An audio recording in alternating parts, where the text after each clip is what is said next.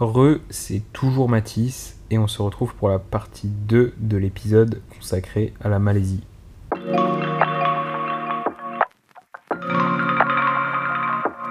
Alors précédemment, je vous ai donc raconté tout ce que j'avais fait en Malaisie et maintenant je vais vous faire un bilan comme l'Indonésie où je vais essayer de faire quelques catégories pour être plus clair, pour donner mon avis sur la Malaisie. Alors je vais commencer par vous parler des hébergements et j'ai trouvé que c'était un peu plus compliqué en Malaisie de trouver euh, des hostels, euh, à savoir des hostels plutôt quali et pas trop trop chers. J'ai eu l'impression qu'il fallait chercher beaucoup plus longtemps pour trouver quelque chose, alors qu'en Indonésie c'était vraiment très facile de trouver et souvent euh, là où j'allais c'était ce que j'attendais, du moins ce qui était décrit sur le site. Et là c'est vrai que j'ai eu quelques petites mésaventures, notamment une à Penang où en fait euh, mon hostel m'a envoyé un message deux heures avant mon arrivée pour me dire qu'il y avait eu trop de réservations et que du coup il n'y avait plus de place dans les dortoirs mixtes, il n'y avait que des places dans les dortoirs pour femmes et qui devait donc annuler ma réservation. J'ai donc dû réserver un autre hostel au dernier moment et ça m'a coûté beaucoup plus cher.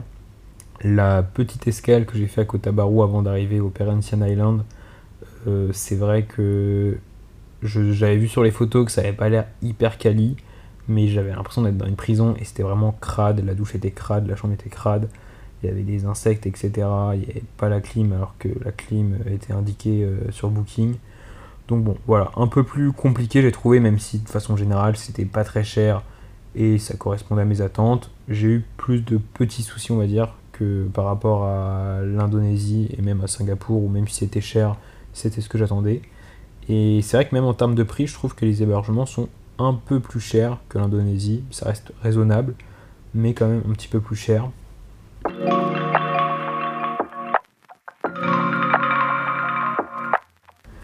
Pour ce qui est des transports, alors là j'ai un petit peu plus à dire parce que je dois avouer que j'ai pas été très bon. Je pourrais même dire que j'ai été très mauvais euh, parce que c'est hyper facile de prendre des transports en Malaisie. Alors il n'y a pas trop de trains contrairement à l'Indonésie, mais un réseau de bus qui est relativement fiable et vraiment pas très cher. En plus, c'est des bus confortables, c'est des bus où il n'y a que 3 sièges par rangée, donc vraiment les bus très très confort, même si souvent les, les chauffeurs ont une conduite un peu sportive ou particulière.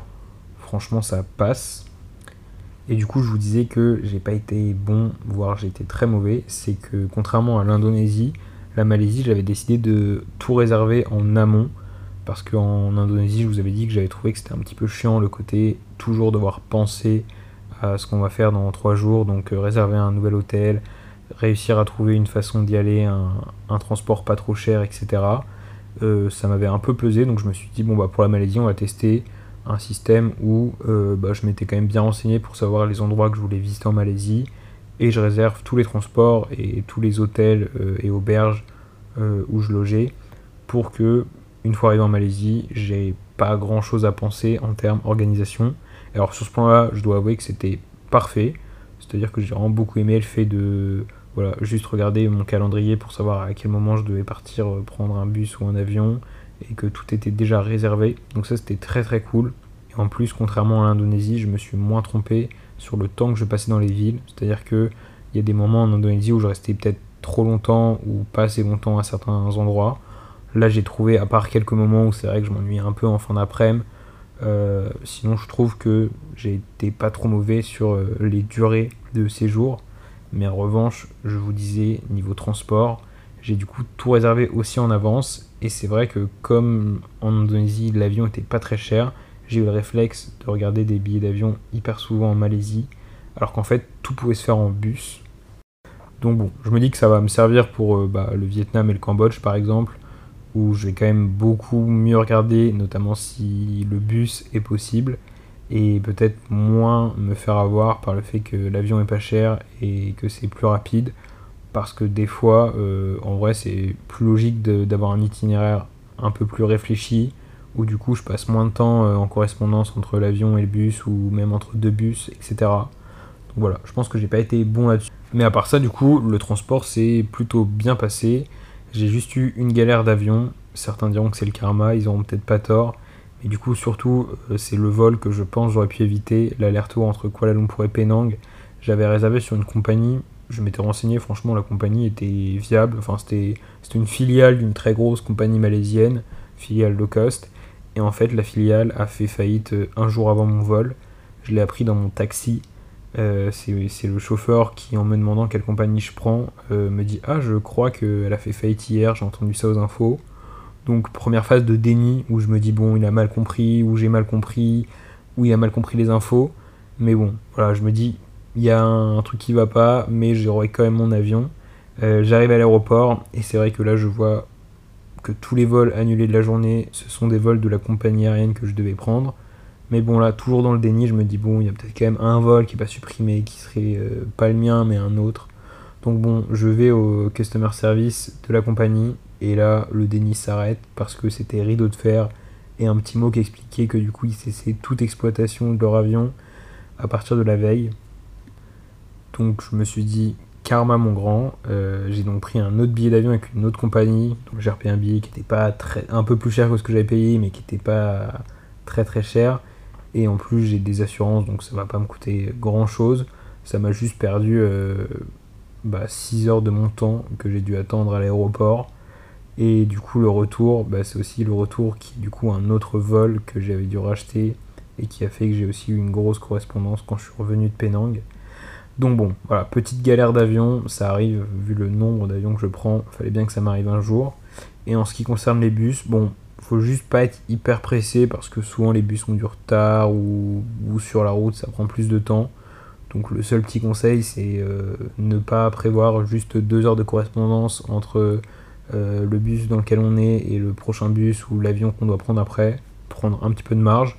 Mais sinon à part ça, euh, je vous l'ai dit précédemment, c'est hyper confort. Franchement, rien à redire sur le bus.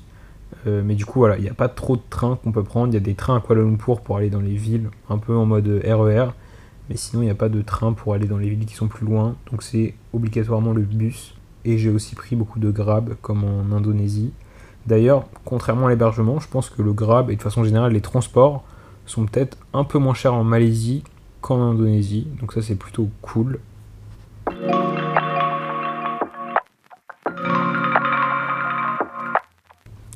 En ce qui concerne la population et les locaux, euh, j'ai trouvé que les Malaisiens étaient peut-être un peu moins sympas que les Indonésiens.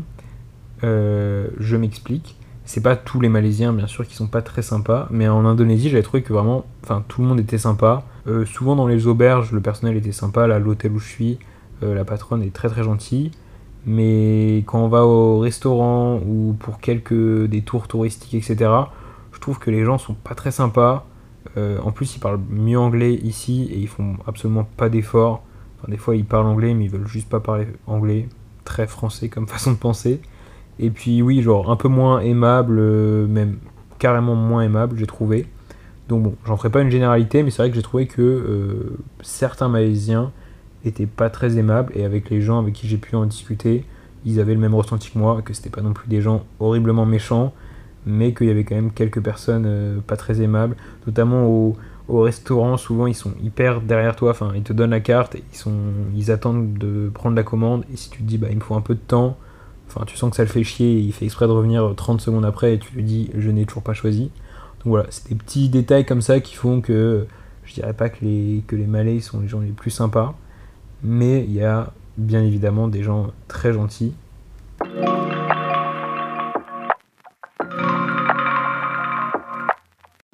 Et je parlais à l'instant du coup du service euh, dans les restaurants, donc je vais pouvoir parler rapidement de la nourriture. Et alors en Malaisie, on mange très très bien.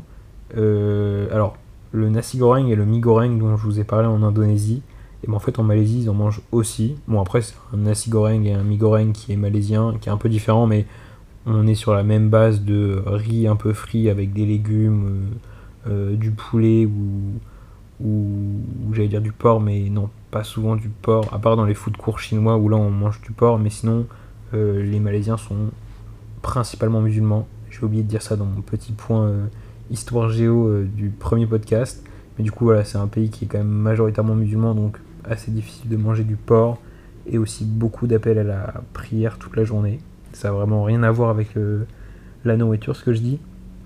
Mais du coup, pour reparler de cette nourriture, c'est hyper bon, mais euh, il est vrai qu'il y a quelques moments où j'avais envie de manger vraiment que des légumes et des légumes, euh, enfin pas frits, pas cuits, pas avec de la sauce.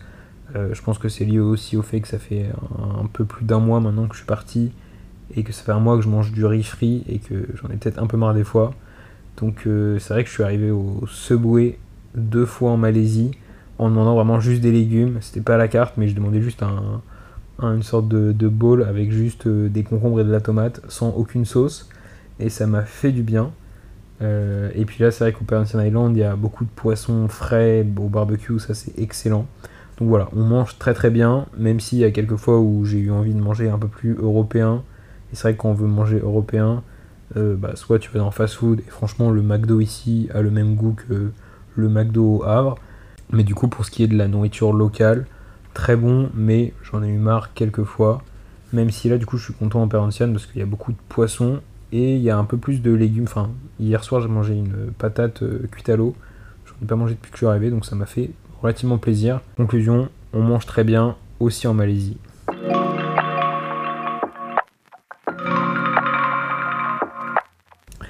Et maintenant, pour finir, ce qui est la vie générale de mon séjour en Malaisie, j'y suis resté du coup moins longtemps qu'en Indonésie.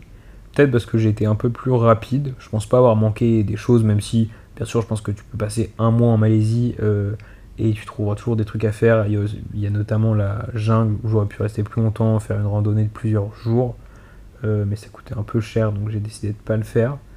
Mais voilà, vraiment très beau pays. Euh, les paysages, voilà, j'ai pu voir des plantations de thé et de la jungle sous 18 degrés. Et je peux aussi être sur une, une île paradisiaque où il fait 30 toute la journée et il y a plein de poissons et plein de coraux dans une eau translucide.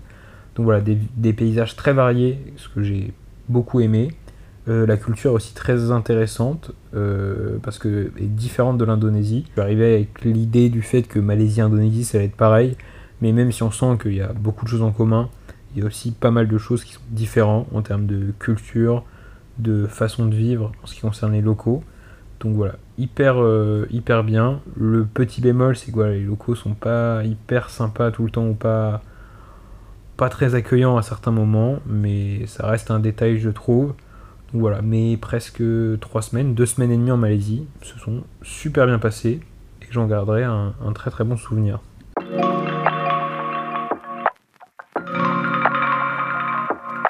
J'espère que l'épisode vous a plu et je vous retrouve très bientôt.